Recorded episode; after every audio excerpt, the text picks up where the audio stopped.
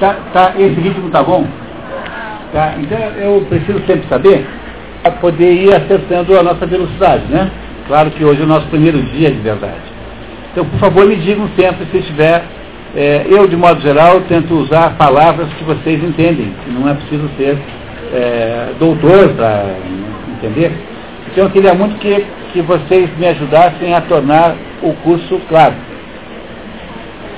Então vamos lá, pessoal. Estamos então no terceiro trecho da página, da página 10, né? Trecho da página 10, que é o terceiro trecho aí do documento que vocês receberam. Vamos ler então?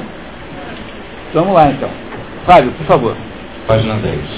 É historicamente indiscutível que foi a partir do momento em que os gregos situaram o problema da individualidade no símbolo de seu desenvolvimento filosófico que propiciou a história da personalidade europeia. Olha só, é, vou explicar isso porque é uma coisa tão importante. Esse episódio aí que ele está dizendo que os gregos principiaram a instalação do individualismo, que isso é o início da personalidade europeia, esse é o acontecimento associado a, a, a Sócrates. É o início da filosofia.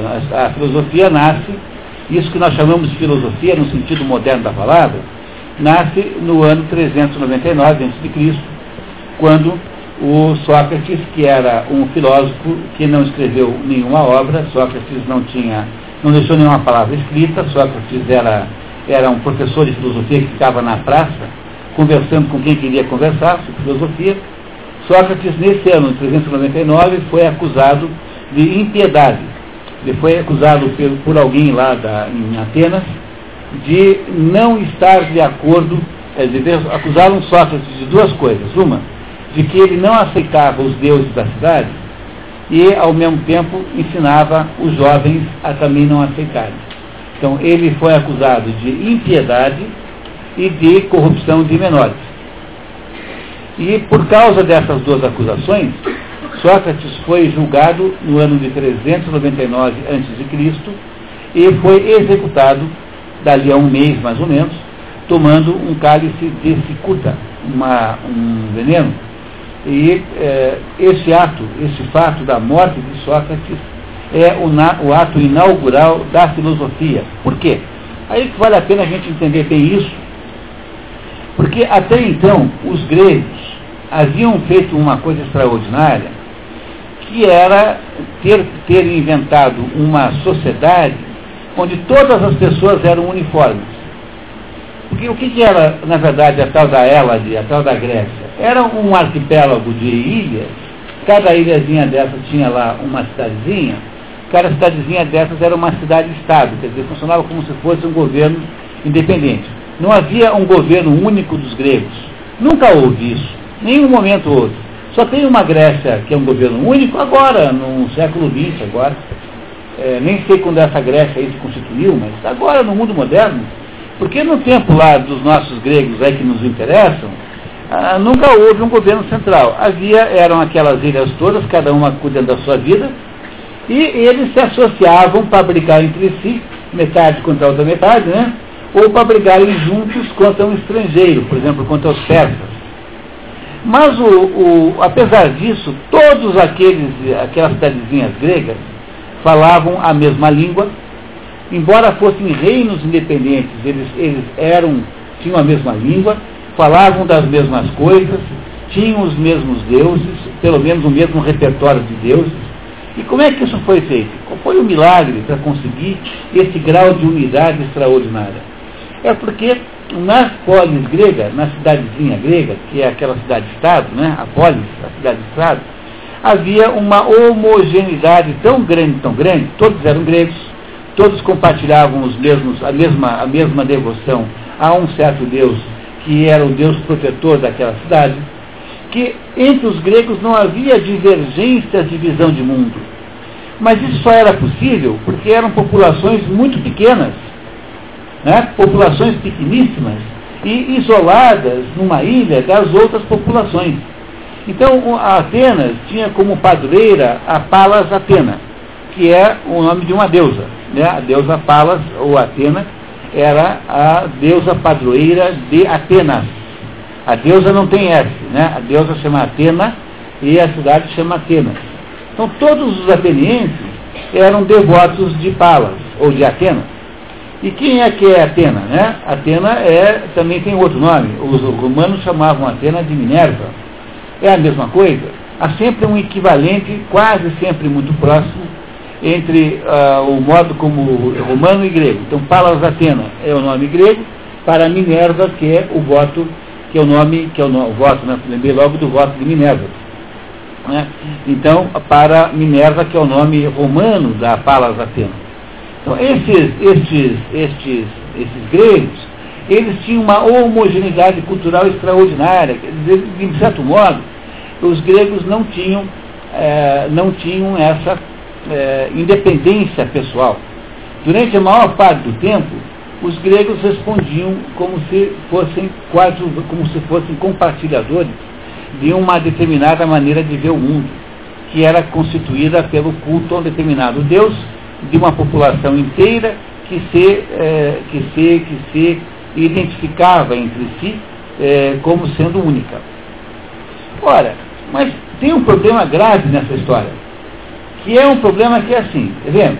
Olha só, se aparecesse um marciano aqui hoje, depois do curso, e resolvesse sequestrar uma de vocês, né? então, qualquer pessoa que eles sequestrassem aqui, e fosse levada para Marte, né, esse marciano levaria uma pessoa daqui para Marte. Qualquer uma pessoa que está aqui representa completamente, totalmente a espécie humana. Quer dizer, em Marte, iriam olhar para qualquer pessoa aqui e dizer, ó, está aqui isso que é ser humano, ah, então agora entendi. Porque qualquer pessoa individual que nós temos aqui, ela é em si tão única, tão representativa, que ela pode ser usada como exemplo de espécie humana para, digamos, um povo extraterrestre. No entanto, se o mesmo marciano fosse bater na Grécia em 399 a.C., no dia do, no dia do julgamento de Sócrates, aquilo que ele veria lá na Grécia, em Atenas, aquele jeito de fazer, de governar, não representa toda a sociedade humana. Não é isso? Ele não poderia dizer que a sociedade humana é daquele jeito. Por que, que não? Porque há muitas outras fórmulas de fazer a sociedade humana.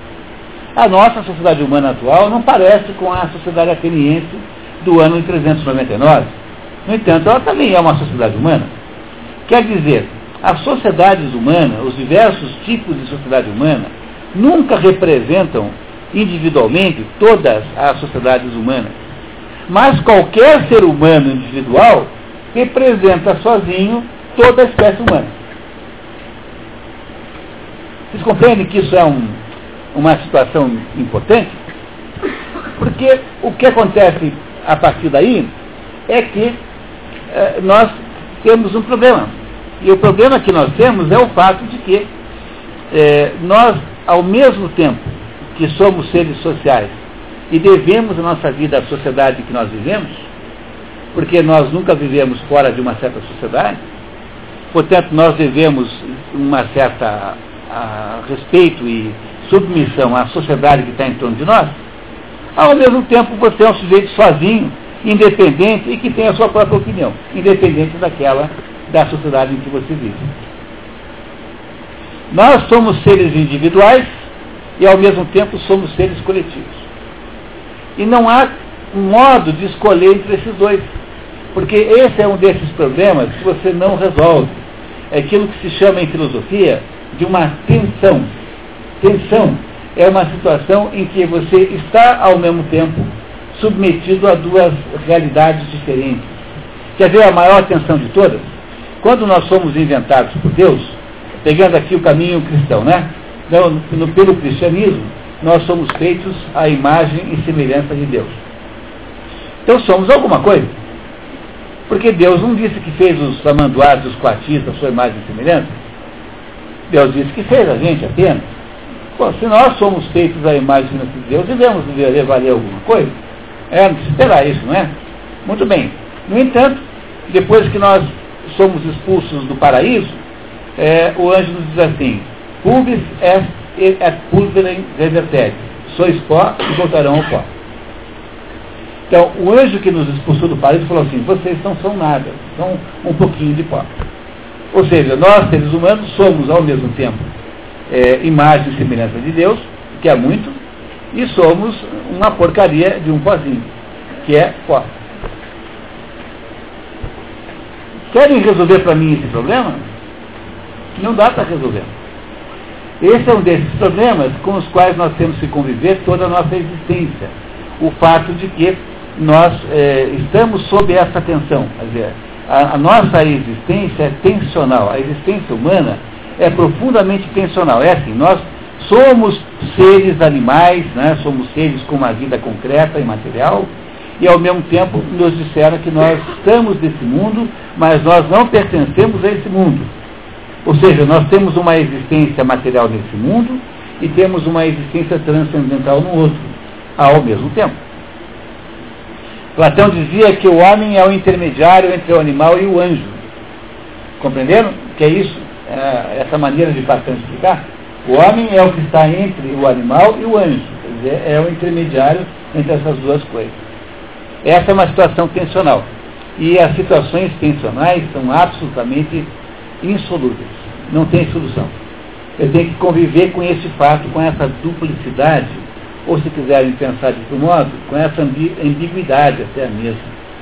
Então, o que acontece aqui na Grécia é que num dado momento aparece um sujeito chamado Sócrates e diz assim, não, pera, pera aí, a cidade tem os seus deuses, mas eu posso ter os meus próprios. E agora? Até então, isso não havia acontecido na história da Grécia. Porque os indivíduos não se viam como indivíduos. Eles se viam como sendo uma coletividade, e essa coletividade prestava homenagem aos mesmos deuses, quer dizer, é como se essa coletividade fosse unificada. Mas um belo dia, um homem chamado Sócrates, que é o primeiro filósofo no sentido moderno da palavra, esse sujeito que é um filósofo diz assim, não, mas espera aí, eu é, acho que eu posso ter a minha própria opinião sobre esses assuntos e a minha própria opinião não precisa coincidir com a opinião da cidade, com a opinião dos meus, dos meus conterrâneos aqui. Esta a descoberta, isso é uma tensão também, não é? Porque ao mesmo tempo que nós somos seres sociais e que nós só vivemos em sociedade, nenhum ser humano vive fora da sociedade, portanto, viver em sociedade é uma coisa naturalíssima. Ao mesmo tempo que nós somos seres sociais, nós também somos seres individuais. Portanto, há aí uma tensão insolúvel. Eu não consigo resolver esse problema. Porque eu tenho as duas coisas ao mesmo tempo. Eu não posso dar um pontapé na sociedade e dizer que eu vou embora. Quando Sócrates está para ser executado, um dos alunos de Sócrates que vai lá à noite e suborna o guarda para que ele pudesse fugir. Na véspera do, da sua execução. Um aluno de Sócrates suborna o guarda, tem uma história, tem um, um diálogo de Platão contando essa história. Ele vai lá, suborna o guarda para o professor poder fugir. Aí, na hora que ele chega lá, né, diz, olha, vamos embora. Ele falou, você está maluco, pô, eu não. Como é que eu vou fazer uma coisa dessa? O que, que vão dizer de mim? Quer dizer, vão dizer assim, Sócrates, você viveu aqui conosco esse tempo todo, e enquanto as nossas leis não lhe atingiram, você vivia aqui, mas na hora em que as nossas leis com as quais você sempre concordou atingiram você, você foge? Mas que cara que eu vou poder viver em outro lugar, passando essa vergonha toda? Sócrates se nega a fugir, porque ele sabe que a sua existência é uma existência dupla, dual, que ao mesmo tempo que ele é um sujeito né, ao mesmo tempo que ele é uma, uma, um indivíduo que tem a sua própria opinião, ele é também, ao mesmo tempo, uma pessoa que deve consideração pelo grupo social em que ele vive. E você não escapa dessas duas coisas. Essas duas coisas estão é, delimitando e estabelecendo o modo como a sua vida é. Está claro isso, pessoal? Vocês compreendem que é desse fato que nasce a filosofia? Porque a filosofia é justamente isso. A filosofia só pode existir se ela puder funcionar até mesmo contra a opinião dos outros. Então, Sócrates, na hora que se deixa imolar, na hora que ele, que ele topa ser morto, nesse momento Sócrates constrói, produz Né? Ele, ele inventa isso que nós chamamos modernamente de filosofia. Ou seja, a descoberta do indivíduo, que é, é tão importante quanto o, o, membro da sociedade, é uma descoberta grega. É isso que o Werner Egg está nos contando aqui. E a partir daí, passa a existir uma tensão permanente entre o indivíduo, que tem a sua própria opinião, e a sociedade, que tem outra. Essas duas coisas não necessariamente coincidem. Não tem solução. Esse é o problema. Não há solução possível. Está claro para vocês isso, pessoal? Toda vez que eu, que eu estou sendo falando difícil, vocês, por favor, me interrompam e peçam explicações, tá? Por favor, tá? Então, continuamos? Vamos lá. Roma e o cristianismo agiram sobre ela. E da interseção desses fatores brotou o fenômeno do eu individualizado. Mas não podemos entender de modo radical e preciso a posição do espírito grego na história da formação dos homens, se tornarmos um ponto de vista moderno. Desculpe, lembre que o cristianismo também é baseado na ideia da individualidade. Porque quem salva sua alma é você. Entendeu? Não há alma coletiva. O, quem tem alma coletiva são os cachorros, os gatos. Os, os, os, antigos diziam que os animais tinham alma coletiva, mas os seres humanos não têm alma coletiva.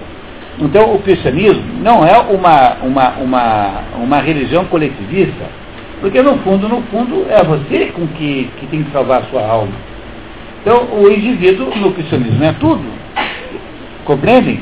Quer dizer, eu não estou dizendo que é para ser egoísta, eu não estou dizendo isso, estou dizendo que o, o, o indivíduo que se relaciona com a divindade no cristianismo é a alma individual, concreta, real, é, concreta, delimitada com nome e especificação individual. Então o cristianismo também trará uma ideia de religião individual e não de religião coletiva, no que há uma combinação perfeita com a ideia da filosofia grega. Ambos estão falando em torno, estão dizendo em torno do indivíduo. Ah, muito bem. Vale mais partir da constituição rástica do espírito grego. A vivacidade espontânea, a sutil mobilidade, a íntima liberdade, que parecem ter sido as condições do rápido desabrochar daquele povo na inesgotável riqueza de formas que nos surpreende e espanta o contato com os escritores gregos de todos os tempos, dos mais primitivos aos mais modernos não tem as suas raízes no cultivo da subjetividade, como atualmente acontece. Pertencem à sua natureza. Muito bem, vamos entender isso aqui? O que é subjetividade? Subjetividade é quando você começa a achar que o mundo é mais ou menos o que você pensa que ele é. Subjetividade tem ligação com sujeito. Então o que é subjetivo? Subjetivo é aquilo que depende da opinião do, do fulano. Então o que é a subjetividade moderna? a, a ideia, por exemplo, de que tudo é relativo. Essa ideia de que tudo é relativo é uma ideia subjetiva. Não é isso? Hoje em dia a gente não fala assim. Olha, tudo é relativo. Para você é bom, mas para mim é ruim. A gente não fala assim hoje em dia. Olha, o que é essa ideia de relatividade, de relativismo moderno? É um princípio de subjetividade. Porque você parte do pressuposto de que não existe alguma coisa que é verdadeira por si própria, mas é, só existem as coisas que você percebe que são verdadeiras. Só que, se você pensar dois minutos e meio, você começa a concluir que eu não consigo argumentar subjetivamente. Porque, porque, por que, que não dá para fazer isso? Porque assim, quando eu apareço e digo assim, tudo é relativo, ora, se eu estou dizendo que tudo é relativo, isso que eu acabei de dizer, tudo é relativo, também é. Se também é relativo, se, se tudo é relativo também é relativo, quanto vale isso em termos de verdade? Nada. Porque eu estou dizendo assim, tudo é relativo para dizer que ninguém tem razão nenhuma, que não há verdade nenhuma. Não é isso que eu digo, que tudo é relativo? Bom, mas na hora que eu afirmo que tudo é relativo, por que, que deveria ser exceção à própria afirmação que eu fiz? Ora, se tudo é relativo, também é relativo isso que eu acabei de dizer. Logo, eu acabei de me suicidar filosoficamente. Né? Eu acabei de me autocontradizir, porque eu estou propondo como verdade alguma coisa que eu disse antes que era mentira, quer dizer, que era apenas conveniente para mim ou para outro, para aquele outro, lá. Vocês compreendem que tem coisas que eu não posso dizer? Quer ver um exemplo bem divertido? O sujeito vem e fala assim, eu sou mentiroso. Olha aqui, ó. se ele for mentiroso de verdade, acabou de dizer uma verdade. Portanto, não é mentiroso. Não é isso? Agora, se ele não é mentiroso, tá? ele acabou de se contradizer porque disse o contrário do que é. Portanto, não há modo de você poder dizer eu sou mentiroso. Porque de um jeito ou de outro você vai cair no buraco. Vocês entenderam que não dá para dizer eu sou mentiroso? Então tem certas coisas que nós estamos proibidos de dizer, entre elas a ideia de que tudo é relativo.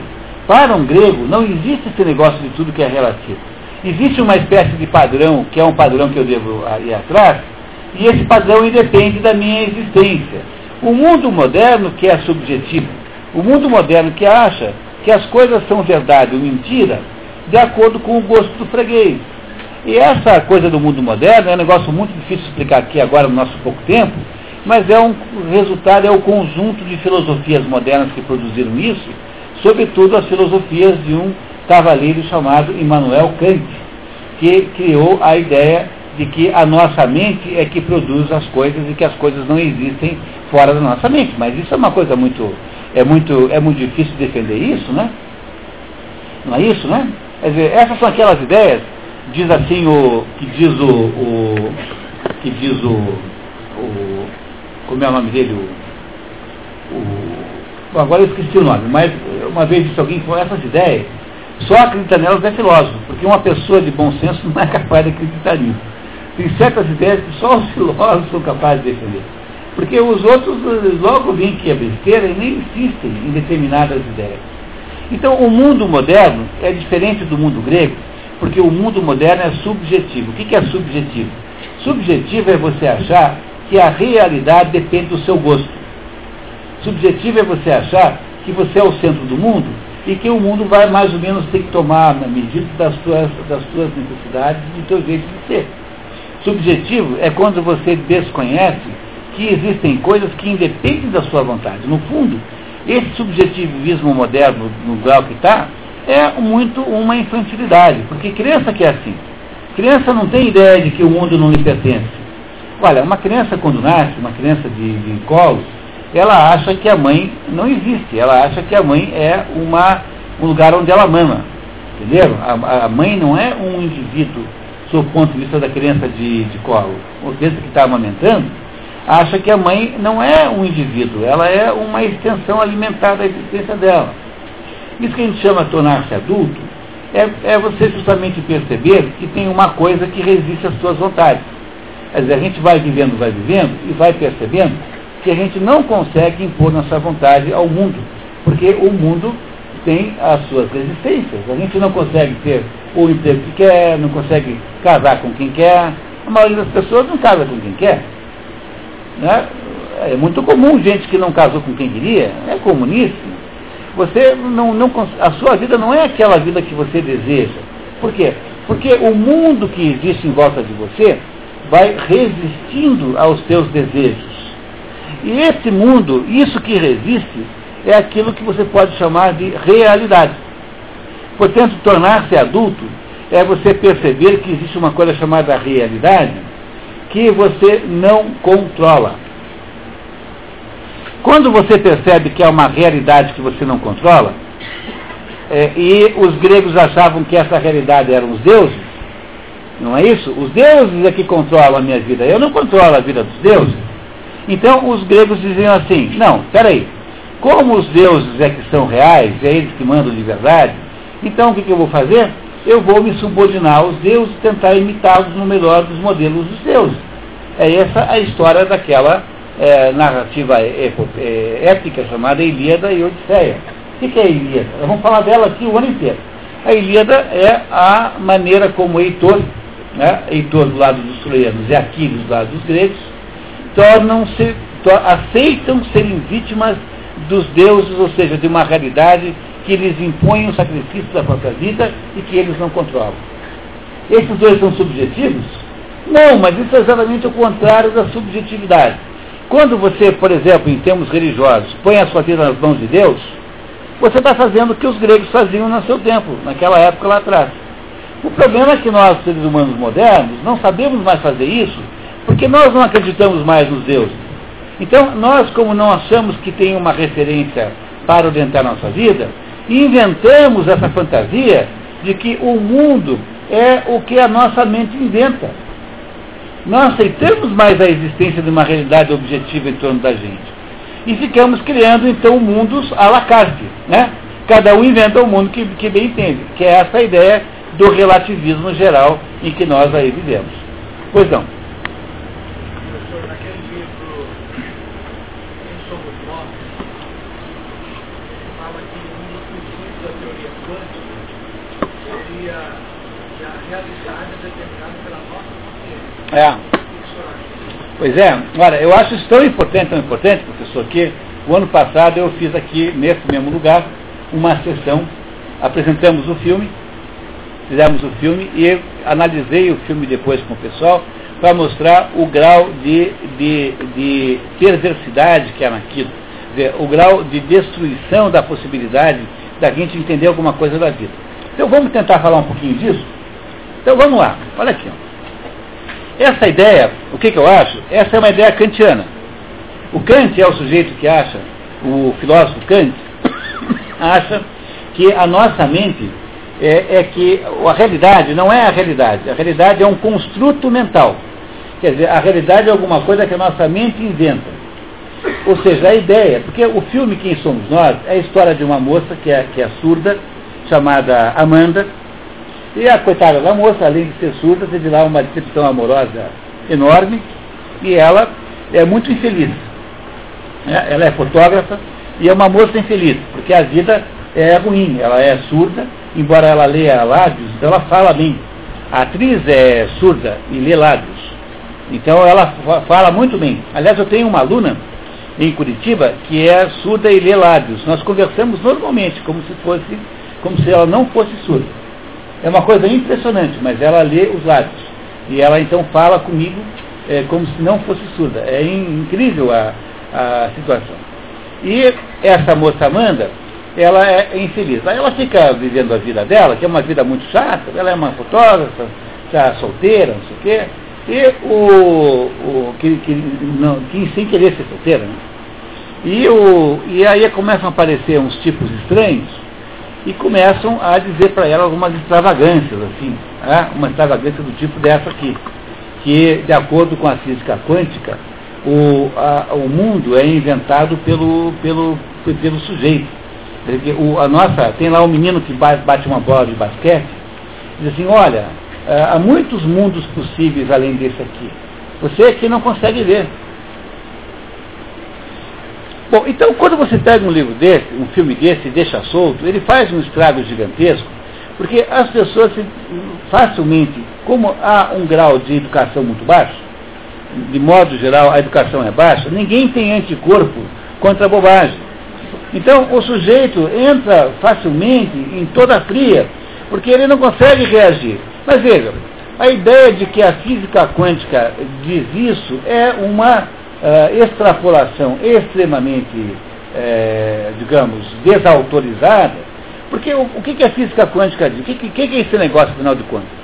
Quando começaram a tentar entender o que havia no âmbito muito pequeno da matéria, né, o que, que aconteceu? Os meios, de, os meios de investigar o muito pequeno são meios que interferem naquilo que você está investigando. Deixa eu ver se eu explico de outra maneira. Por exemplo, eu estou vendo você aqui agora. Por que, que eu estou vendo você aqui agora? Porque a luz que está aqui emitida aqui em cima bate em você, reflete e uh, sensibiliza a minha retina. Há, há, portanto, uma interferência energética nesse processo de eu ver você. Que interferência energética é essa? É a luz que saiu dali, bateu ali e veio aqui. Mas o quantum de energia dessa luz é tão pequeno, tão pequeno, que eu tenho certeza absoluta que eu estou vendo você mesmo. Você não está sendo modificada por essa energia. Compreendeu? No entanto, quando eu vou olhar para aquilo que é muito pequeno, muito, muito pequeno, a quantidade de energia que eu uso para fazer essa investigação é tão parecida com aquilo que eu estou enxergando que há uma interferência do processo de olhar naquilo que eu estou vendo, que eu estou investigando. De modo que eu não sei, eu não sei se aquilo que eu estou vendo é o que é ou se é aquilo que eu estou vendo porque eu estou vendo. Claro, né? Não, pessoal, é bem fácil. Olha aqui, ó, de novo, peraí. Ah, não, essa não. Não sai ninguém daqui sem entender isso hoje. É porque não tem nenhum segredo, pessoal. É só prestar atenção, olha aqui, ó. Não tem nenhum segredo. Deixa ali. Como é seu nome? Adelaide. Quando eu olho para Adelaide, eu estou vendo a Adelaide tal como ela é. Por quê? Porque a luz que está batendo no corpo da Adelaide e está refletindo no meu olho é tão pouquinha luz, tão pouquinha quantidade de luz, de energia, que ela não consegue modificar a Adelaide. Né? Só deixa a Adelaide mais nítida. Mas ela não interfere energeticamente na Adelaide. A Adelaide também tem uma quantidade de energia ali. Mas há uma desproporção muito grande entre a luz emitida e a energia que é o corpo da Adelaide. Quando eu vou olhar para uma coisinha que está lá dentro do átomo, a quantidade de energia que o instrumento que eu uso para olhar é, é, tão parecida com a energia que eu estou analisando, que eu já não sei se eu posso dizer que eu estou vendo de fato aquilo que eu estou vendo. Talvez pelo fato de eu estar olhando, aquilo tenha se modificado, porque juntou as duas energias e fez uma outra coisa. Ué, é difícil entender isso? Não, é bem fácil, né? Bom, mas se você for uma pessoa intelectualmente honesta, o que, que você pode concluir a partir disso? Você pode concluir assim, quando eu olho, quando eu analiso, quando eu investigo, que é muito pequeno, eu não tenho certeza do que eu estou vendo. Então, o que eu posso apenas falar é não em termos de certeza, mas em termos de probabilidade. Quer dizer, é possível que seja assim, é possível que seja assado.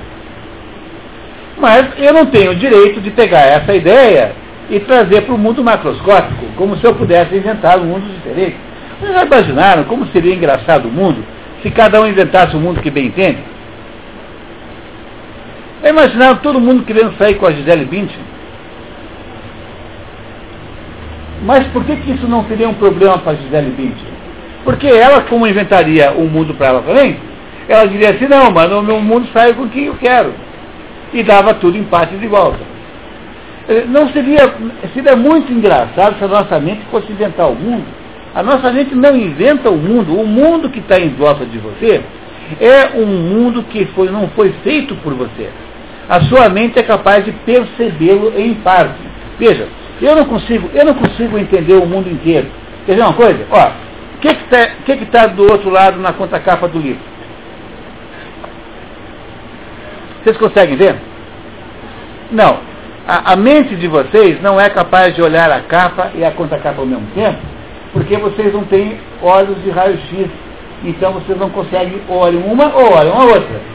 O fato de que a nossa mente não é capaz de entender a realidade inteira, não quer dizer que a gente invente a realidade, só quer dizer que a gente não consegue enxergar tudo ao mesmo tempo. É questão, é, a sociedade nos transforma ou nós não, a sociedade nos delimita. Essa, é essa, é uma, essa é uma. Veja só. Essa pergunta é uma pergunta importante. Eu, eu posso segurar um pouquinho, só para terminar esse outro assunto antes, que a gente volta a ela, né? Olha só. Então, o que esse livro tá, esse, esse filme, Quem Somos Nós, está tentando dizer para você, é que você é uma espécie de Deus. Ora, na hora que você pensa que você é Deus, você tem que se mudar para o hospício no dia seguinte. Pô tá? entendeu? No dia seguinte você muda para o hospício. Porque a gente não consegue nem parar de fumar, não consegue ficar 24 horas sem beber água, sem fumar. E que Deus somos nós? Deus não coisíssima nenhuma. Entendeu? Nós somos um, um, uma, uma, uma poeirinha cósmica. E desde quando é que nós somos Deus? Somos Deus nenhum. Então, o que o livro quer dizer para Amanda, o filme, o livro, né, é que ela pode criar a realidade que ela bem entender. Não é o cúmulo do subjetivismo isso?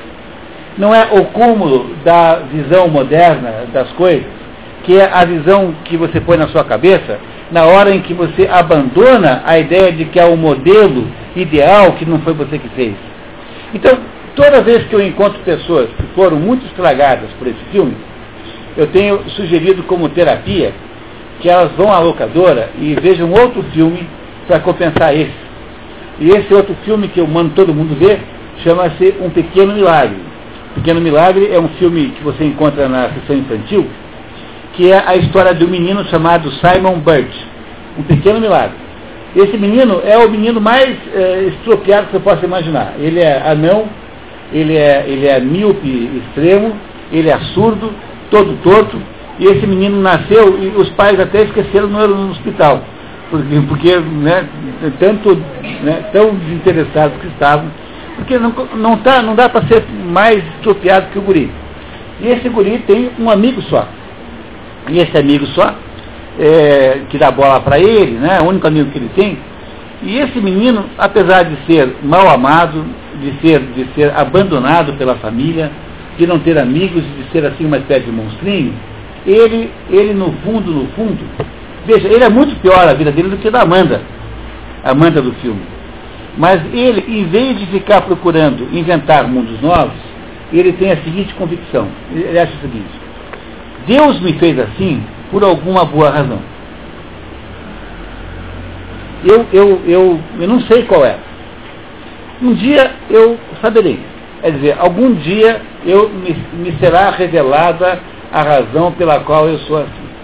Mas até lá eu preciso viver a minha existência com essa dúvida positiva. Quer dizer, o Simon Burt acha que ele é assim porque há alguma boa razão secreta é, que o fez ser assim. O homem moderno não se comporta mais como o Simon Burt. Quem se comporta como o Simon Burt são os gregos antigos, os gregos que inventaram a paideia. Esses achavam que aquilo era uma, uma ação do destino que me era imposta como uma coisa que eu não posso negociar. Os, os, os, os homens modernos não aceitam essa possibilidade e resolvem inventar essa fantasia de que o mundo depende da minha vontade. E aí ficamos tentando imaginar mundos novos em torno de nós, o que é absolutamente impraticável, não é? Porque ninguém consegue fazer isso na prática. Então é uma, um delírio coletivo de auto-engano, mais ou menos, que impede que você compreenda o que a paideia, no fundo, significava. Desculpe, professor, tem, o professor estava ali na frente. Professor, talvez na linha da verdade, eu me lembro que tem a frase, a diz assim, eu sou o que penso ou penso o que sou. O que o senhor acha disso? Eu sou o que penso? O professor perguntando se o certo é dizer eu sou o que penso ou penso o que sou. Não, eu sou o que sou. Porque, independente de se eu penso ou não, eu tenho uma, uma realidade existencial. É, essa, essa dúvida não é uma dúvida gratuita, não. Essa é a dúvida que é, presidiu, por exemplo, a grande polêmica do existencialismo no século XX. Porque no século XX é que nós tivemos essa preocupação. Porque sempre durante o, mundo antigo, todo mundo achava que era alguma coisa. Né? Por exemplo, Descartes é o primeiro fulano que começa a botar dúvida nisso. Porque até em Descartes todo mundo achava que eu existo. Eu existo, eu tenho a certeza que eu existo. Depois que eu existo, então eu consigo pensar. Agora, Descartes aparece e faz uma brincadeira e diz assim, eu penso, logo existo. Ou seja, Descartes começa a criar dúvida sobre se eu existo de verdade. Ora, mas qualquer criança na Idade Média qualquer estudante de seminário, menino de 14 anos que ia para o seminário, qualquer criança sabia que para você pensar tem que existir antes. Então a sequência normal das coisas é você primeiro existir para depois pensar, não é isso? E aí então, na, no século XX, essa polêmica é retomada quando o seu Jean Paul Sartre e a sua mulher, Simone de Beauvoir, que fazem a seguinte afirmação. Diz a Simone de Beauvoir assim, nenhuma mulher nasce mulher, as mulheres tornam-se mulheres. Mas o que, que ela quer dizer com uma coisa dessa, né? Quando você diz que você não é mulher e que você se torna mulher, o que você está querendo dizer é o seguinte, que esse negócio de ser mulher não é alguma coisa com qual você tenha nascido, que é um negócio que você vai fazer porque a sociedade inventa isso. Quando eu era, quando eu era assim, eh, jovem adulto, e que os meus primeiros amigos começavam a casar, havia essa tese maluca de que esse negócio de distinção de homem e de mulher é uma distinção cultural. Portanto, é uma distinção social que a sociedade é que inventa. Então, o que, que faziam aqueles meus amigos bobalhões? Quando tinham filhos, davam no Natal para o menino uma boneca Suzy e para a menina davam um carrinho de bombeiro. Porque estavam querendo desafiar a cultura, porque achavam que a diferença entre homem e mulher era uma diferença de natureza cultural, portanto imposta artificialmente pela sociedade. Depois achavam estranhíssimo que as crianças trocavam os brinquedos, né? né? E aí diziam assim, nossa, como essa cultura é poderosa, tá vendo? Tá vendo? A gente não consegue romper isso. Não conseguimos romper. Mas que porcaria, mas que beleza. Ora, só você ter um filho de cada sexo para você saber automaticamente que homem e mulher é completamente diferente, já nascem diferentes, e que não adianta o fato de que você dá direitos civis iguais para os dois, não transforma mulher em homem, homem em mulher. Porque não é assim que é o mundo. Então, essa história de ficar achando que primeiro vem a existência, depois a essência, como Jean Paul Sartre achava, como a Simone de Beauvoir achava, como o Descartes de modo acha também, essa história de achar que a, a existência vem depois da essência, tudo isso é apenas o seguinte, é rebelião metafísica, é tentar rebelar-se contra Deus. Pronto. Você não aceita o fato de que a sua natureza é assim e fica inventando maneiras fantasiosas de inventar, reinventar-se de um outro jeito. Mas isso tudo é coisa de criança, é ingenuidade. E não adianta você passar a sua vida inteira brigando com a sua condição feminina. Porque o problema da condição feminina é que é uma, é uma maravilha que você deve descobrir como uma coisa maravilhosa. Passar a vida inteira achando que foi a sociedade que transformou em mulher, eu duvido que tenha alguma mulher que pense isso a sério. Porque é como eu disse agora há pouco, né? Só uma filósofa é capaz de entender isso, porque a empregada da Simone de Beauvoir não leva a sério uma afirmação dessa. Entendeu? Ela não deve acreditar numa coisa dessa, mas ela acredita, porque ela está lidando com ideias. Então, é, é fundamental entender que existem determinadas coisas que existem antes que nós possamos fazer escolhas. Porque nós fomos criados de um certo jeito e nós não temos autoridade sobre esse jeito como nós fomos criados. Porque nós não inventamos a nós mesmos, nós fomos inventados por outra entidade que não nós. Então não adianta a gente ficar com essa rebelião metafísica. Quer dizer, não, eu não sou quem sou, eu sou quem eu penso que sou. Bom, mas aí vira a Amanda querendo a, achar que pode inventar uma, um, um, mundo ao seu gosto à la carte. Pois não é assim que funciona a vida. Porque a vida tem as suas restrições concretas, a vida, a realidade é aquilo que resiste aos teus desejos. E você só pensa que é o contrário até os 12 anos. Depois dos 12 anos, você começa a perceber que o mundo não é, não está à sua disposição. Ora, se o mundo resiste aos seus desejos, é, ele é um mundo que tem uma autonomia em relação a você. Se você vai até os 30 achando que o mundo é sua, é, está à sua disposição, você tem que ser filho de rico, né? Que é aquele sujeito que é, destrói um automóvel todo final de semana, que acha que o mundo está a seu serviço. Aí nós temos aí uma, uma, uma situação patológica de um adolescente tardio que não entendeu ainda que o mundo se impõe, né? Pois uma, essa, essa nossa conversa está maravilhosa, porque ela está me ajudando a mostrar para vocês a diferença fundamental entre a visão que os gregos tinham sobre educação e a visão que os modernos têm sobre educação. Porque os gregos pressupunham que as coisas eram de um certo jeito, e se eram de um certo jeito, jeito ao ser humano é imposto um determinado modelo é, que ele não inventou, mas que ele deve imitar porque é o melhor. Enquanto o ser humano moderno, que acha que não existe isso, fica por aí achando que os modelos humanos são aqueles que nós desejamos fazer. Então, nós não conseguimos educar as crianças, porque em vez de dar-lhes educação, ou seja, mostrar a elas qual é o melhor modelo, nós ficamos transformando as crianças em, em, em, em gente, é, gente que acha que a sua opinião é a opinião prevalecente no mundo.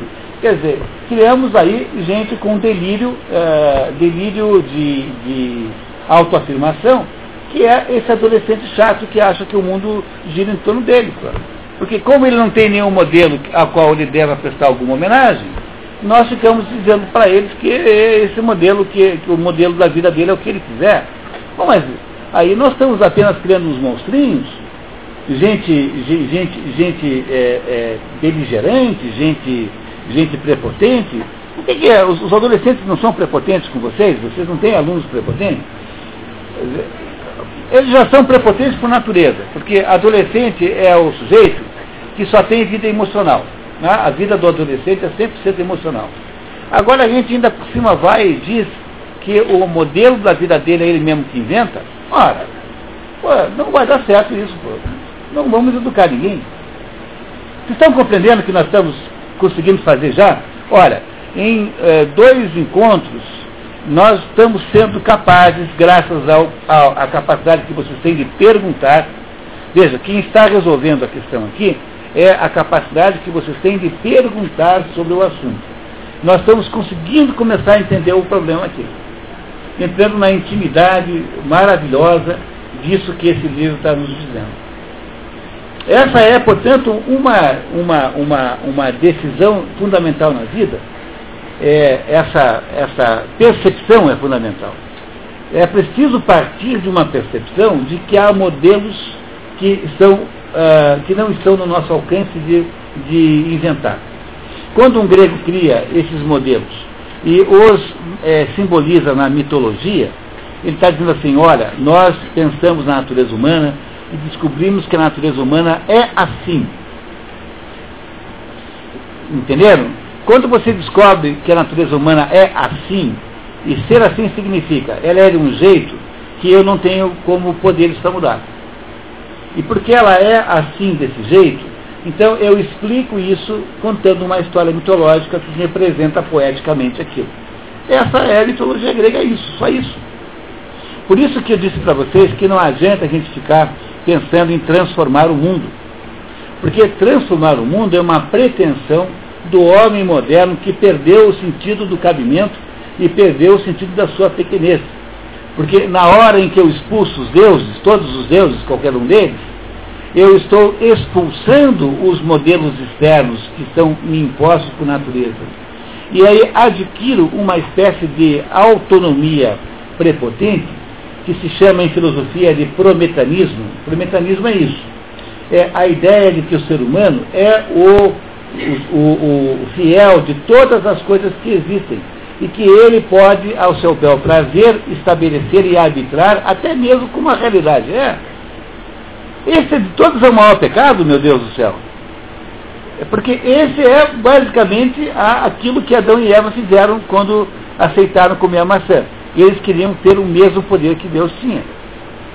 Entenderam que esse é o mais velho problema filosófico da humanidade?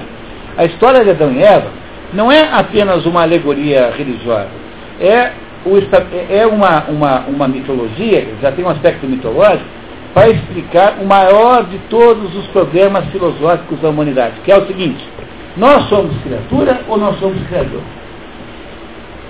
Na verdade, nós somos as duas coisas, né? Mas nós estamos subordinados a um Criador maior que nós. Nós criamos nossos filhos, fazemos os nossos romances, fazemos os nossos automóveis, inventamos nossas técnicas. Então nós somos criadores por analogia com Deus, mas nós não somos criadores de nós mesmos. Ora, se nós não somos criadores de nós mesmos, tem que haver algum criador acima de nós. E quando a gente perde a ideia dessa hierarquia, é que nós embobecemos. E aí criamos essa é, modernidade é, absolutamente estúpida, que a parte de pressuposições completamente fantasiosas, e aí nós não sabemos mais o que fazer, porque nós não temos mais o que ensinar. Aí quando a gente não sabe mais o que ensinar, o que a gente faz? A gente inventa o tal do construtivismo, que é deixar os, os alunos fazendo o que bem quiserem, porque, entendeu? Porque é assim que eles aprendem. Ah, tenha paciência. Tá? Quer dizer, essa coisa de construtivismo é essencialmente uma maneira de você arrumar uma desculpa bacana por fato de que nós perdemos o que dizer para os alunos. Porque na medida em que nós jogamos fora todas as referências que são é, exteriores a nós e superiores a nós, nós acabamos agora, né, estamos agora vivenciando esse beco sem saída. O problema é que nós somos criadores também. E querem ver que coisa interessante? Percebam que coisa notável que é isso. Toda criatura tende a se rebelar contra o Criador. Os filhos, nossos filhos se rebelam contra nós. As nossas máquinas que nós inventamos param de funcionar. O automóvel para de funcionar, a torradeira não funciona mais, o computador lá dá pau, não é isso? Quer dizer, todas as criaturas rebelam-se contra o Criador. Nós também nos rebelamos contra o nosso. Agora, uma coisa é nos rebelarmos contra o Criador, a outra coisa é nós usurparmos o poder, como estamos aí, aí na, na prática tentando fazer. Entenderam que coisa interessante? A minha filha, que agora é grande, né? Quando tinha assim uns 9 anos, por aí, 10 anos, ela, ela, ela inventou uma, uma detetive particular, escrevia histórias de uma detetive particular chamada Ângela Frota. E ela escrevia aquelas histórias e eu lia, né? Ela me mostrava e eu lia. Aí um dia lá, acho que um pouco mais, assim, uns 12, 12, eu acho. Entre 12 e 14. Aí um belo dia para, pararam de aparecer as histórias da Ângela Frota. Daí eu falei, Clara, cadê? Faz um tempão que eu não ouço falar da Ângela Frota. Qual é a última história? Ah, não, a Ângela Frota morreu. Mas como morreu? Não, eu matei. Você matou a Ângela Frota? Como? Ah, eu empurrei um barranco abaixo. Fiz ela cair com o carro num precipício. Mas, mas, Clara, como é que você faz isso com a sua heroína? Ah, estava me enchendo o saco, estava muito chata, queria mandar na história. E, e, e, olha, esse fenômeno de fato acontece. É, é, só você fazer a experiência. Invente uma história de ficção, um conto, uma historinha de ficção. E você percebe que aquelas personagens que você inventou começam a ganhar uma espécie de vida e resolvem tomar o poder da sua mão, resolvem elas mesmas mandarem a história. E é por isso que os, os, os, os, autores, eles matam essas personagens. Porque chega um ponto que elas ficam insuportáveis. Então você tem que matar aquele chato daquele fulano lá que quer mandar na história. Então, esse fenômeno que a minha filha né, que ela vivenciou como escritora mirim, assim, é o fenômeno que acompanha todo o processo da criatura. Toda criatura se rebela. Então, quando eu digo para vocês que o homem moderno é rebelado contra Deus, é uma coisa natural isso dentro da, da expectativa natural das coisas. Mas uma coisa é a tendência à rebeldia, é outra coisa a gente levar a cabo uma, uma, uma, um projeto impossível e delirante, que é esse de nos colocarmos na posição, dizer, já que Deus é tão incompetente, vamos fazer os seres humanos darem certo. Como é que isso é um delírio total e completo? É isso, pessoal. Alguém tem alguma pergunta? Eu sei que há várias pessoas. Você tem uma pergunta ainda? Não. Ismênia, por favor.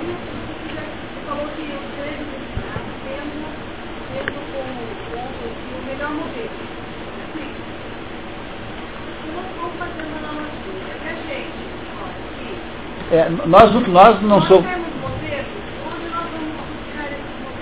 É, esses, esses, modelos estão onde? onde é que, qual é a fonte dos melhores modelos? Primeira fonte, na literatura. Né? A literatura é a primeira fonte dos, dos melhores modelos.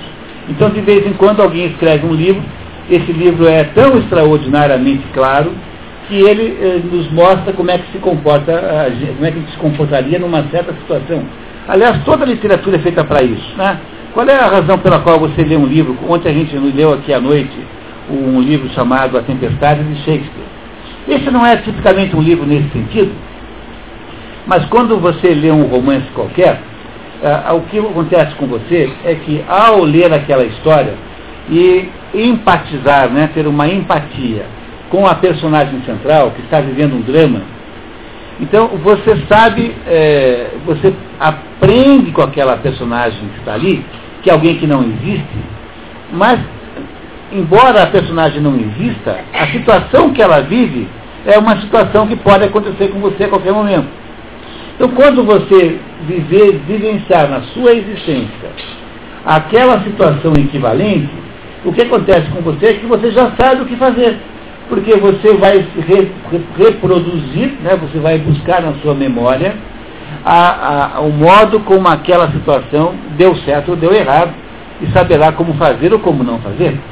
Então, a missão da literatura é, basicamente, antecipar a vivência das grandes situações de drama humano que todo mundo nessa vida irá viver. Por exemplo, pega um caso da Madame Bovary. A Madame Bovary é uma mulher, é, uma moça extremamente ambiciosa. Ela, ela mora no interior da França com o pai, que, ela é, que é viúvo, né, ela não tem mãe.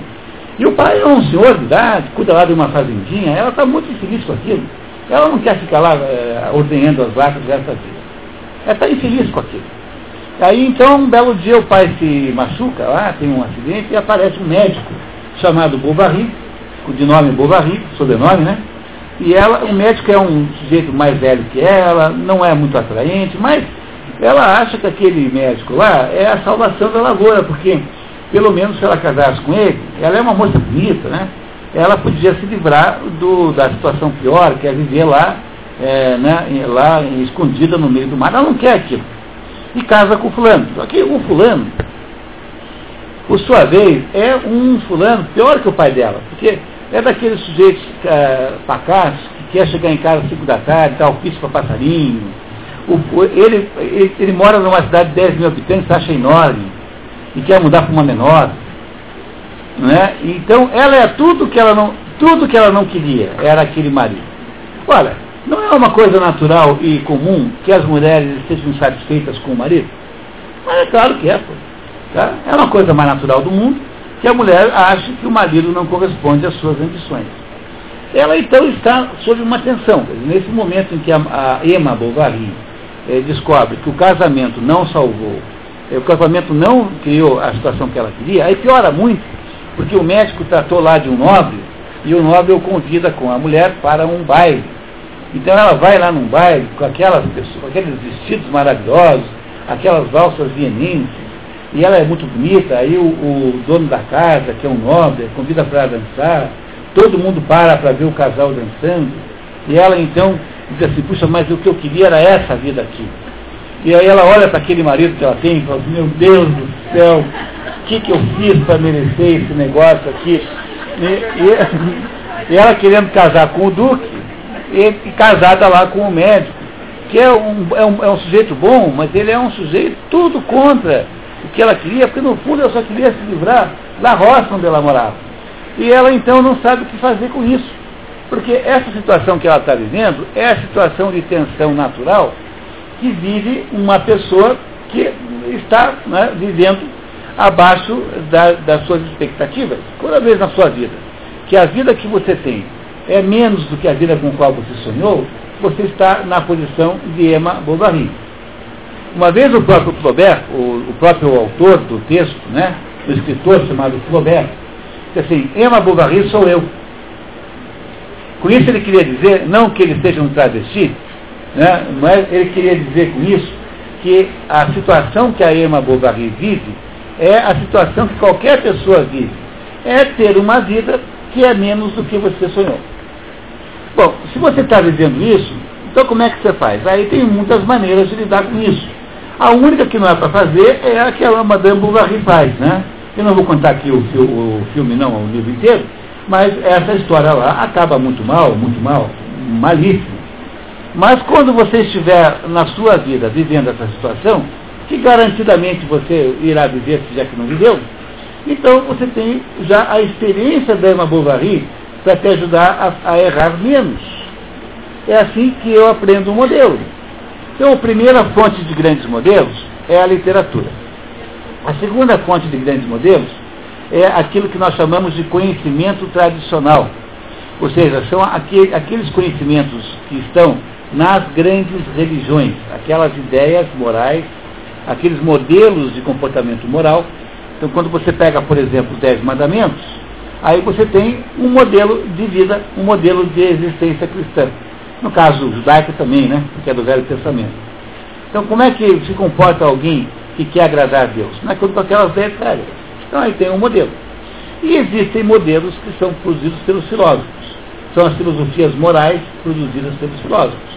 Às vezes, próximos das, das ideias religiosas, vezes não. Por exemplo, a filosofia moral de, de, de Santo Agostinho. Vamos dizer o seguinte, olha, tem dois tipos de. No mundo só tem dois tipos de, de objeto. Há coisas que são feitas para fruição, ou seja, para se deleitar, e há coisas que são feitas para uso, para utilização como bem intermediário para uma fruição futura. Então, a filosofia moral de São Agostinho diz assim: na Terra, a gente nunca deve almejar bens de fruição, só bens de uso. Porque a única fruição possível é a, a única fruição verdadeiramente legítima é a fruição de encontrar Deus. Então, por que a gente não faz o seguinte? Deixa de achar que ficar tomando porres homéricos, deixa de, de achar que as, os valores da, da vida carnal são os principais e usa as coisas da terra para poder obter a fruição de Deus é, lá depois. Essa é uma filosofia moral que implica num determinado modelo de comportamento humano. Então, nós não vamos conseguir viver sem um modelo qualquer, não é isso? Quer dizer, o que é muito interessante, porque eu tenho um grupo lá em Curitiba que está estudando o livro Ética Nicômaco. E Ética Nicômaco começa com Aristóteles discutindo com Platão. Discutindo com Platão não, porque Platão já tinha morrido, mas discutindo a, a, a, em, é, em termos de ideias né, com Platão. Então, Platão dizia que existe um bem que é um bem ideal, que os homens deveriam perseguir. Daí ele só diz assim, não, mas isso não é possível. Mesmo que isso exista, eu só posso falar em bens concretos, reais, que as pessoas possam enxergar. O problema é que, embora um acredite que exista um bem ideal, que todo mundo devia copiar, e o Aristóteles acredite, né, que é o segundo, é, que os bens que contam de verdade são os bens concretos que estão aqui, nenhum dos dois sabe dizer que bem é esse. Que bem é esse. Aí ele só tenta explicar, né? Diz, olha, o bem é felicidade. Mas o que é felicidade? E aí ele não consegue nunca fechar o raciocínio, porque Aristóteles e Platão não tinham aquilo que os judeus tinham, que era Moisés descendo o morro, dizendo aqui, ó pessoal, é assim que é para fazer, pô. Compreenderam? Quer dizer, há uma certa limitação também, no âmbito da filosofia, para você produzir a lista do verdadeiro bem que a filosofia também não consegue resolver tudo. E é por isso que esse problema é complicado. Olha, pessoal, esse problema aí é muito complicado. Não tem fórmula de, de, de. Não tem esquemazinho para botar na cabeça e sair por aí repetindo. Aquilo que é verdadeiramente o modelo moral melhor vai se desenvolvendo aos pouquinhos. Olha, eu acho que a vida humana é uma vida inteira para você descobrir o que é certo e o que é errado. Você vai passar a vida inteira errando aqui e acolá de vez em quando, porque saber o que é certo e o que é errado demora a vida inteira para aprender. É por isso que o cristianismo tem uma grande, um grande mérito, porque o cristianismo é justamente a religião feita por pessoal que vive errando mesmo. O cristianismo é a religião do pecador e não do sujeito que é santo. Compreenderam que os santos não fazem a menor diferença? Porque os santos são os modelos, mas os santos são uma exceção e são um grupo muito pequeno. Então o cristianismo só está interessado nos tortos, nos errados, porque são esses aí que precisam de alguma ajuda. Então poderia haver religião melhor do que essa, em que você vai dando, fazendo besteira pela vida e mesmo assim vai acertando de alguma maneira? É, é. Essa aqui é a vantagem. Pois como é que os gregos resolveram esse problema? Os gregos não sabiam que era cristianismo. Os gregos não têm ideia de Deus monoteísta. Mas os gregos sabiam entender a natureza humana. Então, eles, de alguma maneira, inspirados de algum jeito, por algum modo, eles olhavam para a experiência humana e diziam assim: olha, a experiência humana é mais ou menos essa. Por exemplo, Aquiles e Heitor, que são as duas vítimas da guerra de Troia, Aquiles pelos gregos e Heitor pelos, pelos troianos, a guerra de Troia, a Ilíada, a peça Ilíada de Homero, é só para explicar isso para a gente. Que esses dois aí estavam marcados para morrer por forças que eles não controlavam. E eles aceitaram essas forças dizendo assim, embora eu não tenha culpa, não tenha feito nada errado, enfim, embora eu esteja morrendo, sem saber por quê, eu aceito um destino de heroísmo, ou seja, eu aceito o meu destino como se fosse legítimo. Quer dizer, Embora os homens não, com, com, não, não, não consigam controlar o seu destino, eles conseguem, mesmo assim, serem heróicos e santos. E esse é o modelo de Aquiles e de Heitor que fez a criação da ideia, da ideia de heroísmo no jovem grego. Porque se o jovem grego for capaz de se comportar como esses dois, vai ter aí uma, uma pessoa que vai dar certo. Veja, eles não têm nenhum outro, nenhum outro sistema, nenhum código moral é, existente. O que, que eles querem, o que, que eles entendem por educação? Entendem por educação que o menino grego copie Aquiles e Heitor, que são, teoricamente, as duas personagens heróicas da Ilíada. Eu estou propondo para crianças os melhores modelos, ou seja, o modelo do homem grego superior. É esse modelo do homem superior, aquele que aceita o seu destino, com responsabilidade, que enfrenta a morte com humildade, esse é o melhor modelo. E esses melhores modelos foram variando ao longo da história. Nós aqui no mundo ocidental hoje somos profundamente influenciados pelo modelo cristão. Mas é, ainda bem, né? graças a Deus, né? mas, mas o problema é esse. Os gregos fizeram a mesma coisa sem o cristianismo, criando a ideia de que imitar Aquiles e Heitor, que são os personagens da Ilíada, era aquilo que tornaria um grego é, é, potencialmente bom, bom. Aquilo que tornaria alguém é, realmente desenvolvido e capaz de ser uma pessoa madura, um homem, é, uma pessoa superior em relação à média dos outros. Isso é paideia, isso é educação. Vocês estão compreendendo isso, pessoal? Bom, é muito difícil fazer isso quando você pressupõe que não tem modelo nenhum.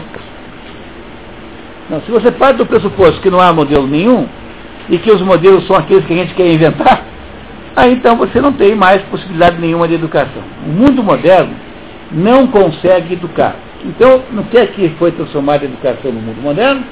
Num conjunto de modismos. É? Modismos assim, vamos fazer não sei o quê, é como aquela mocinha que eu contei para vocês. Eu tenho uma, uma vizinhazinha lá, uma menina, que fica enfiando bilhetinhos embaixo da minha porta, escrito assim, você já separou o lixo hoje? Você compreende que isso não é educação? Isso é você pegar uma criança, que é um ser é, que está à sua disposição e dominado por você, e transformá-la em agente de, de, de uma política correta qualquer. A gente não tem direito de fazer isso com as crianças, viu? A gente não deve transformar a escola em, é, aí, em, em, em, exposição de modismos. Você tem que ensinar as crianças a não maltratar os animais, a tratar os mais velhos com educação, as crianças têm que ter uma noção de capricho, mas a gente não deve transformar a criança em agente de ideologias que elas não controlam, ou seja, de modismos produzidos por pessoas que as veem como uma, uma massa de manobra para fazer essas coisas. Porque, afinal de contas, né, estamos falando aqui de verdadeiramente de educação. E esse é o problema central. A gente, a gente tem que redescobrir esse negócio chamado educação. Porque ele está completamente fora dos nossos olhos. Ele está escondido. E é por isso que nós vamos pegar o nosso cavalo árabe aqui e vamos continuar lendo aqui, para a gente poder descobrir o que é que, como é que os gregos definiram isso. Talvez olhando para muito tempo atrás, nós consigamos descobrir alguma coisa para o nosso tempo de hoje. Pois não, professora?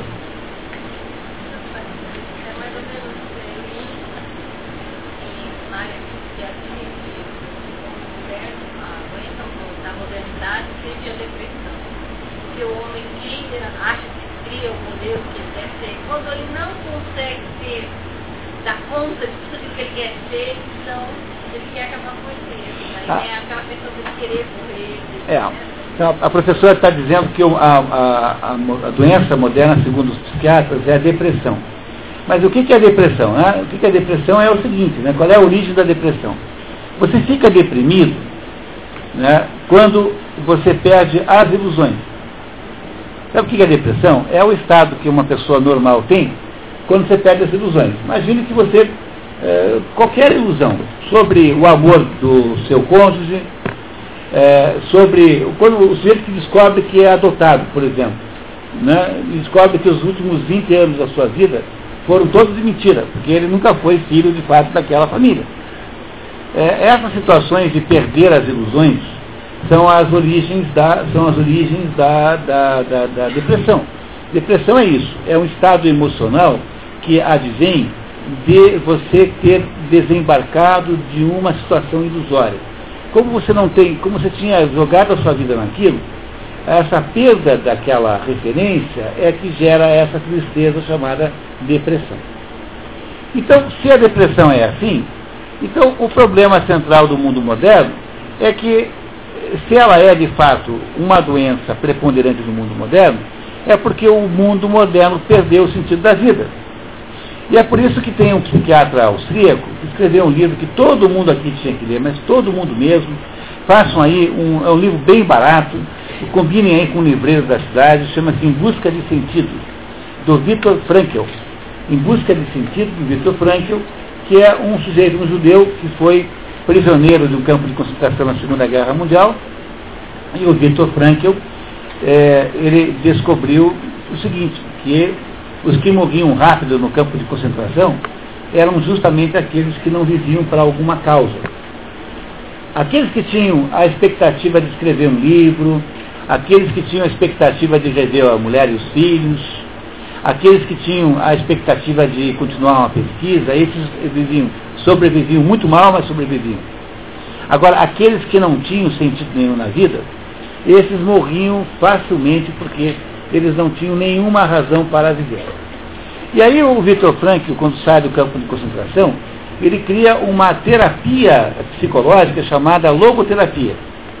Logoterapia não é logosofia, tá? Cuidado. Há um negócio chamado logosofia, que é outra coisa que não tem ligação nenhuma com isso. Logoterapia é uma terapia que o Victor Frankl diz que é a terapia do sentido. Por exemplo, chegou no, no consultório do Victor Frankl, um fulano, fala assim, doutor, a minha vida está péssima, estou pensando em me suicidar. É, por quê? Ah, porque eu, eu já tenho uma certa idade e a única coisa que fazia a minha vida ainda valer a pena era a minha mulher, que, que, eu, que eu amava muito, e a minha mulher morreu no ano passado, então eu, eu não tenho mais nenhuma razão para viver, então eu vim aqui dizer que eu vou me suicidar.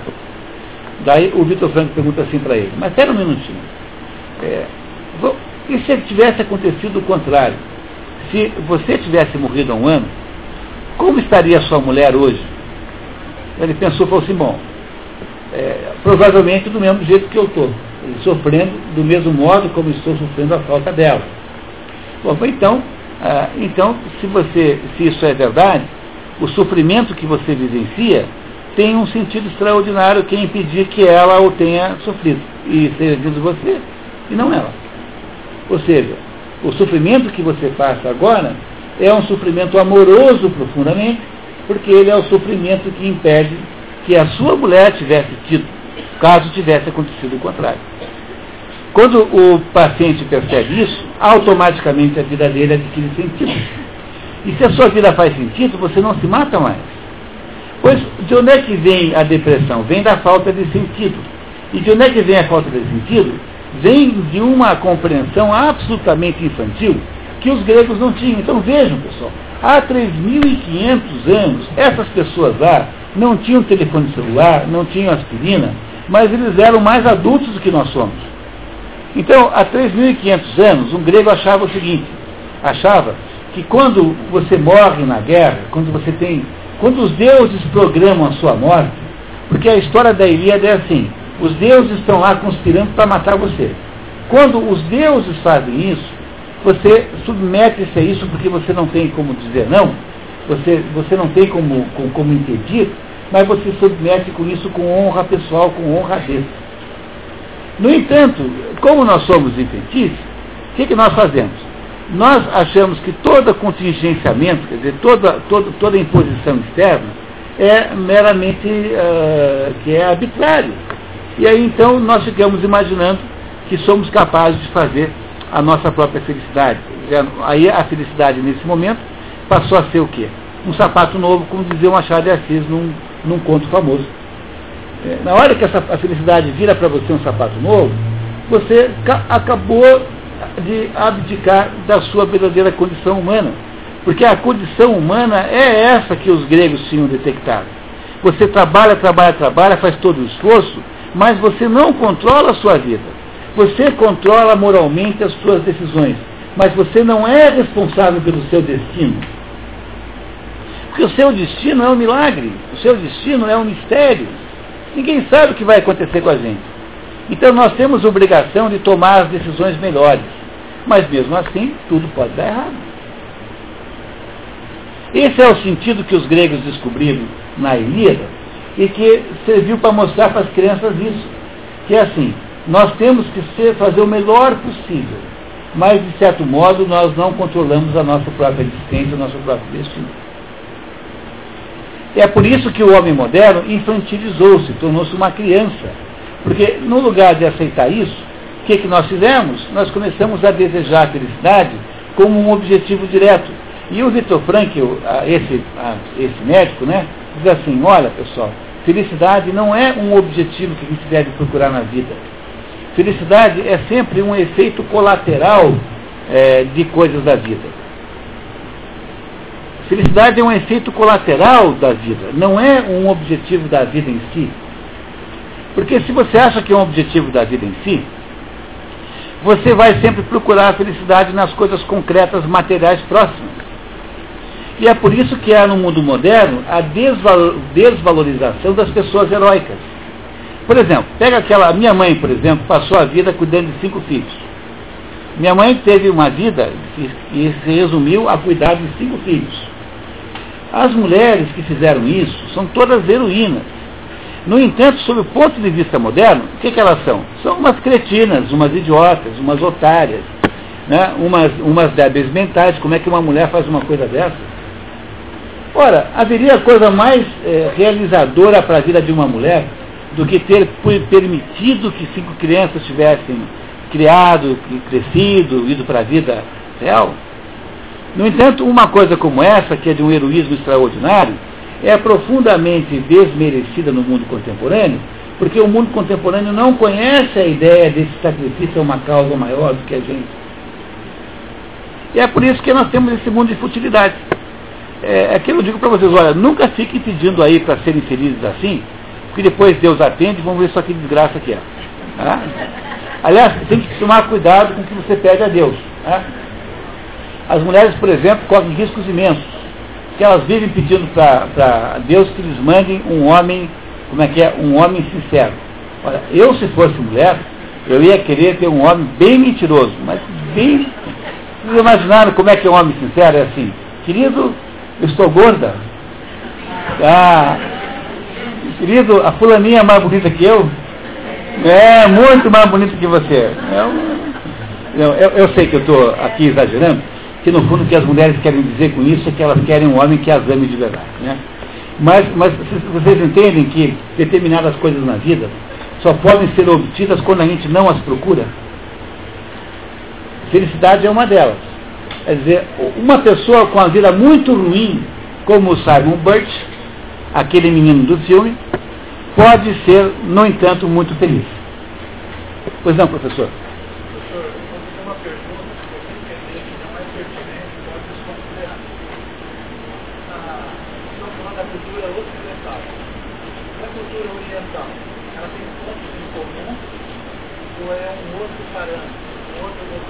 A cultura, a cultura oriental sempre foi muito diferente da nossa, porque como explica o maior especialista no assunto, que é o René Guénon, a cultura oriental não havia se materializado, tanto, não havia tanto material como a nossa. Mas o que aconteceu é que no século XX, é, graças a, essa, a esse sucesso econômico incrível do mundo ocidental, o que aconteceu é que nós ocidentalizamos o Oriente. A tal ponto isso aconteceu que determinadas sabedorias antigas do Oriente hoje só existem no mundo ocidental. Por exemplo, na China, o, a destruição que o comunismo fez de todas as tradições taoístas é, chinesas é tão grande, tão grave, que há mais gente que entende de taoísmo profundo no Ocidente do que na China. Então, o que aconteceu esse ano, é, esse século, é que a Índia, por exemplo, tornou-se a maior central, o maior centro de, de seitas. Porque a Índia é, desmantelou o seu sistema religioso pela influência inglesa que tentou ocidentalizá-la. Então, essa ocidentalização da Índia transformou a Índia na pátria dos picaretas. Todos aqueles picaretas, gurus picaretas vieram de lá. O que houve, na verdade, foi uma reversão completa da diferença às custas do mundo oriental. Certo? Pessoal, vamos terminar então esse nosso trechinho aqui. Vamos lá, por favor. E quando esse povo atinge a consciência de si próprio, descobre, pelo caminho do Espírito, as leis e normas objetivas, cujo conhecimento dá ao pensamento e à ação uma segurança antes desconhecida. As leis e normas objetivas, quer dizer, aquele modelo de como fazer, né? não é isso? Tá? Cujo conhecimento dá uma segurança à ação e ao pensamento antes desconhecida. Do ponto de vista oriental, é impossível compreender como os artistas gregos conseguiram representar o corpo humano, livre e descontraído, fundados não na imitação de movimentos e atitudes individuais escolhidas ao acaso, mas sim na intuição das leis que governam a estrutura, o equilíbrio e o movimento do corpo. Do mesmo modo, a liberdade sofreada sem esforço, característica do espírito grego e desconhecida dos povos anteriores, baseia-se na consciência nítida de uma legalidade imanente das coisas. De uma, a consciência de uma legalidade imanente das coisas. Imanente significa, imanente é uma expressão que é o contrário de transcendente. Quer dizer, o que transcende está fora de você, imanente está dentro de você. Né? Imanente significa que é relativo à própria coisa. Então, as coisas têm algumas, alguma verdade imanente nelas. Então, não é possível dizer que tudo é relativo. Há alguma verdade objetiva que você tem que descobrir qual é. É isso que ele está dizendo aqui que os gregos fizeram. Por isso é que puderam educar as pessoas. Se você não parte disso, você não educa ninguém. Não tem jeito. Os gregos tiveram o senso inato do que significa natureza. O conceito de natureza, elaborado por eles em primeira mão, tem indubitável origem na sua constituição espiritual, muito antes de o espírito grego ter delineado essa ideia. Eles já consideravam as coisas do mundo uma perspectiva tal que nenhuma delas lhe aparecia como parte isolada do resto, mas sempre como um todo ordenado, em conexão viva, na e pela qual tudo ganhava posição e sentido. Chamamos orgânica essa concepção, porque nela todas as partes são consideradas membros de um todo. Essa, essa definição aí é a definição de cosmos. É, em grego, cosmos é o contrário de caos. Caos é o contrário de cosmos. Então, o que, é o caos? O caos é uma situação onde não há aparentemente nenhuma regra. E o cosmos é a situação em que as coisas estão regradas. Então, a apreensão do cosmos é onde tudo começa. Eu preciso saber como as coisas são é, para poder entender o mundo. Então, eu pressuponho que as coisas todas estejam organizadas de alguma maneira. O que, que significa cosmos? Cosmos significa ordem. Cosmos é igual a ordem. Então eu olho para o mundo e procuro saber que ordem é que há nisso. Se há leis que se, que se impõem, se, se as coisas acontecem mais ou menos da mesma maneira. E o contrário disso é o caos. O caos é a desordem, onde não há ordem nenhuma. Então o que os gregos faziam é tentar expressar nas suas coisas humanas, ou seja, na escultura, na literatura, a ordem cósmica que eles descobriram. Então, o que eles faziam na inexistência da imagem de Deus no sentido cristão era produzir uma, um conjunto de expressões culturais que refletiam a ordem das coisas. Por isso que eu digo para vocês que a mitologia é a expressão poética de um determinado aspecto da natureza humana. É como Hércules, que se quiser viver uma vida bem vivida, precisa aprender a controlar a sua libido e as suas emoções, porque se ele não fizer isso, ele será um ser imperfeito durante toda a sua existência. Ou seja, o que isso significa é que o ser humano precisa produzir alguma ordem dentro dele que se parece com a ordem que está fora dele. Você quer entender a ordem do mundo? Você quer ser filósofo? Quer investigar o mundo? Quer aprender alguma coisa? Bom, a primeira coisa é botar alguma ordem dentro de você, porque se você vai, como é que você vai investigar o mundo externo se o seu mundo é desorganizado internamente? É por isso que você não consegue nenhum conhecimento fora de um autoconhecimento que antecede isso. Então, os gregos tinham entendido isso. Tinham entendido que o cosmos, tudo que está em volta, tem uma ordem, e que era possível exprimir essa ordem do cosmos, portanto, a ordem da natureza, na poesia, na literatura, na escultura, tudo falava dessa mesma ordem. Quer dizer, as pessoas que viviam ali conviviam com a ordem, e se conviviam com a ordem, estavam sempre é, sintonizadas com os melhores modelos. Depois isso acontece mais tarde de maneira maravilhosa na Idade Média. A Idade Média, na Idade Média, as catedrais góticas, que são as, as construções mais belas feitas pela humanidade, são as catedrais góticas. Então, as catedrais góticas têm a mesma estrutura que a argumentação filosófica escolástica. Há um livro de um, de um estudioso alemão chamado Erwin Panofsky, chamado Arquitetura Gótica e Escolástica, que demonstra que a estrutura da Catedral Gótica é a mesma estrutura da argumentação escolástica. Quer dizer, o, na, na, Idade Média também se produziu essa, essa, essa, esse casamento, essa conjugação da ordem arquitetônica com a ordem do raciocínio humano. De vez em quando acontece isso no mundo, não é? É isso? De vez em quando acontece. E os gregos aqui, que é o nosso assunto, fizeram isso magnificamente bem. Eles procuravam a ordem do mundo e toda vez que eles encontravam a ordem do mundo, encontravam determinadas características da condição humana, e eles faziam o quê? Transformavam essa condição num mito. E de agora em diante, a criança que fosse estudar o Hércules, fosse entender a vida de Hércules, entenderia aquele aspecto da condição humana. Vocês compreendem isso que eu estou dizendo? Olha, vejam outro, outro exemplo, para ficar mais claro. Entre os filhos do rei Príamo, de Troia, havia uma moça chamada Cassandra. A Cassandra era uma moça muito bonita e, e que tinha feito o voto de castidade, de virgindade, por essa vida. Mas o, rei, o deus Apolo, que é um tremendo sem vergonha, não é cá entre nós, ah, tá, tudo bem, ficou louca pela moça. Não só por ela, pelo irmão também. Eu tinha um irmão gênio chamado Heleno. E o Apolo queria namorar os dois. Eu estou contando para vocês isso porque somos todos adultos aqui, né? Então vocês não se impressionam. E o Apolo, então, para ver se conseguia seduzir a Cassandra, ele vai e oferece a ela um poder, um poder incrível de prever o futuro.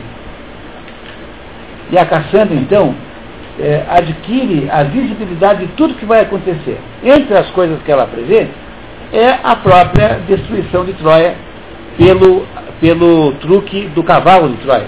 Ela avisa, olha, Troia vai ser destruída porque vai ter um cavalo, vocês vão pensar que é um presente, mas na verdade é uma mentira, pá, pá, pá. Mas a Cassandra, apesar de ter, esse, ter recebido esse bem, né, esse dote do Apolo, não cede ao Apolo, né, não, não namora com ele. E ele então, para se vingar, não podendo tirar o, o, o, aquele, aquela, aquela profecia, aquela habilidade, ele tira da Cassandra a credibilidade. Quer dizer, ela continua podendo prever o futuro, só que ninguém acredita em nenhuma palavra que ela fala. Essa é a historinha mitológica. Tá certo? Bom, o que é que significa isso? Bom, o que significa isso é que os gregos perceberam que na vida humana, às vezes, quando você tem razão, isso não significa que os outros concordem com você. Ao contrário, às vezes, ter razão implica numa absoluta solidão. Entendendo? Então, como isso acontece com a gente, como isso acontece com o ser humano, o que, que os gregos fazem? Os gregos traduzem essa situação humana numa historinha mitológica. E essa historinha mitológica que as crianças ouvem para aprender alguma coisa sobre a natureza humana e sobre elas mesmas. Portanto, a criança que entendeu isso sabe que vai acontecer um dia na sua vida, e vocês certamente já passaram por isso, em que você é o único que tem razão, e, no entanto, todos os outros estão contra você. E se não aconteceu com vocês isso, pode ter certeza que vai acontecer um dia.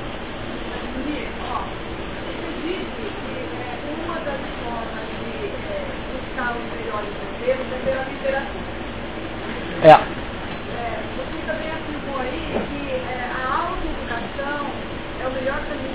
Isso.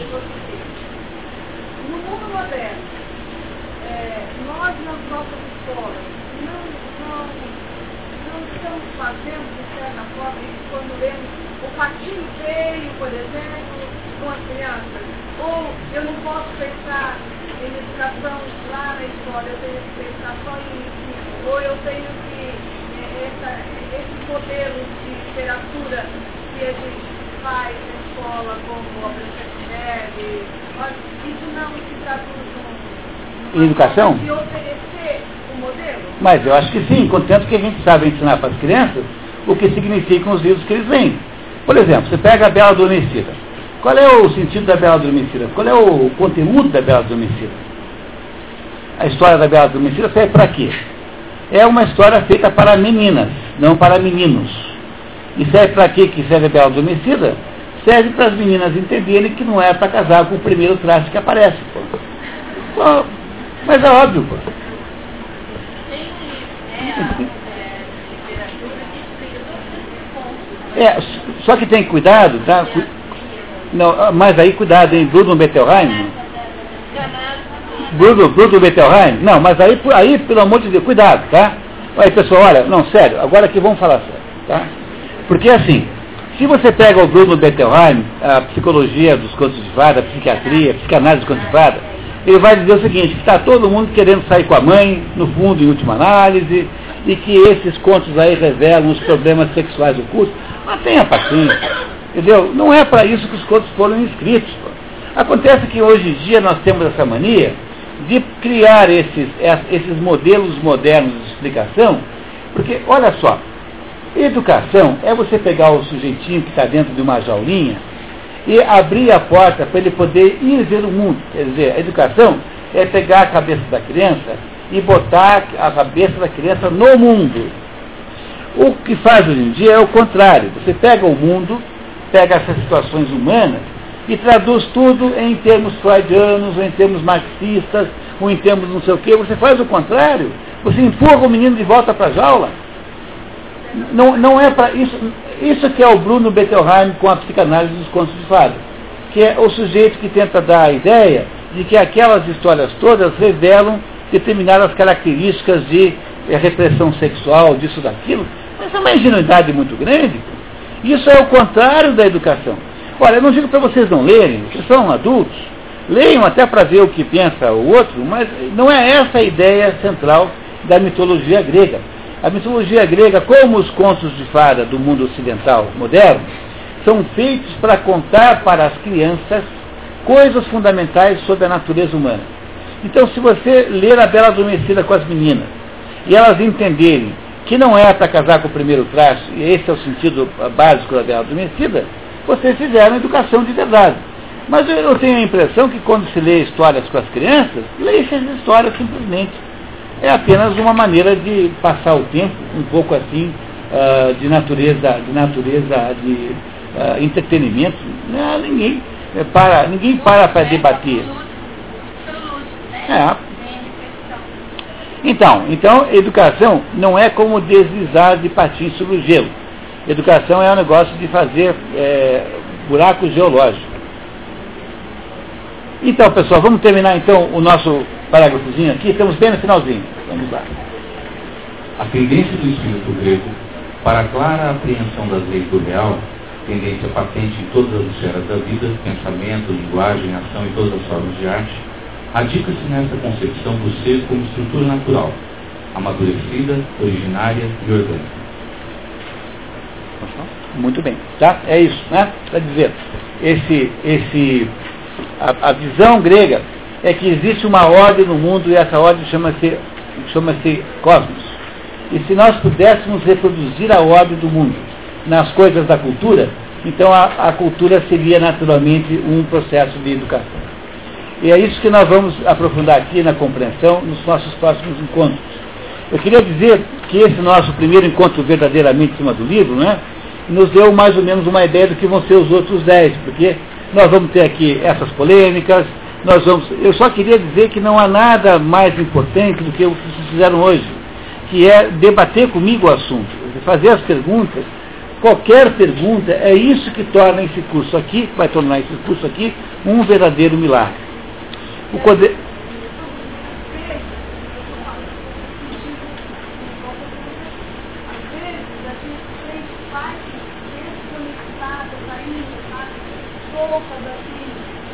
coisas que foram faladas, aí a gente ainda não, não consegue.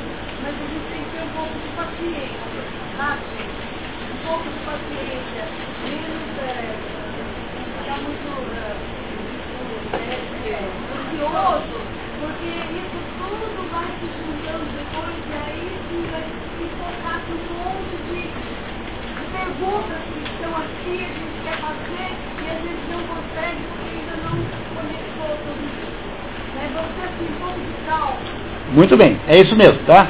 Então a gente vai construindo aqui um pensamento na medida que a gente tem coragem de botar a cabeça para uh, receber essas ideias aí.